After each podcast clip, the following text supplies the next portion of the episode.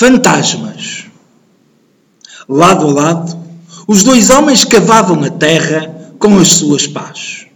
O sol já estava no seu ocaso quando decidiram fazer uma pausa para descansar e beber algo. Olha, estive a pensar, disse um dos homens, limpando a testa encharcada em suor. A pensar? Tu? O primeiro homem não ligou à interrupção e continuou. Tu e as tuas histórias. Eu cá não acredito nessas histórias de fantasmas. Ah, não acreditas?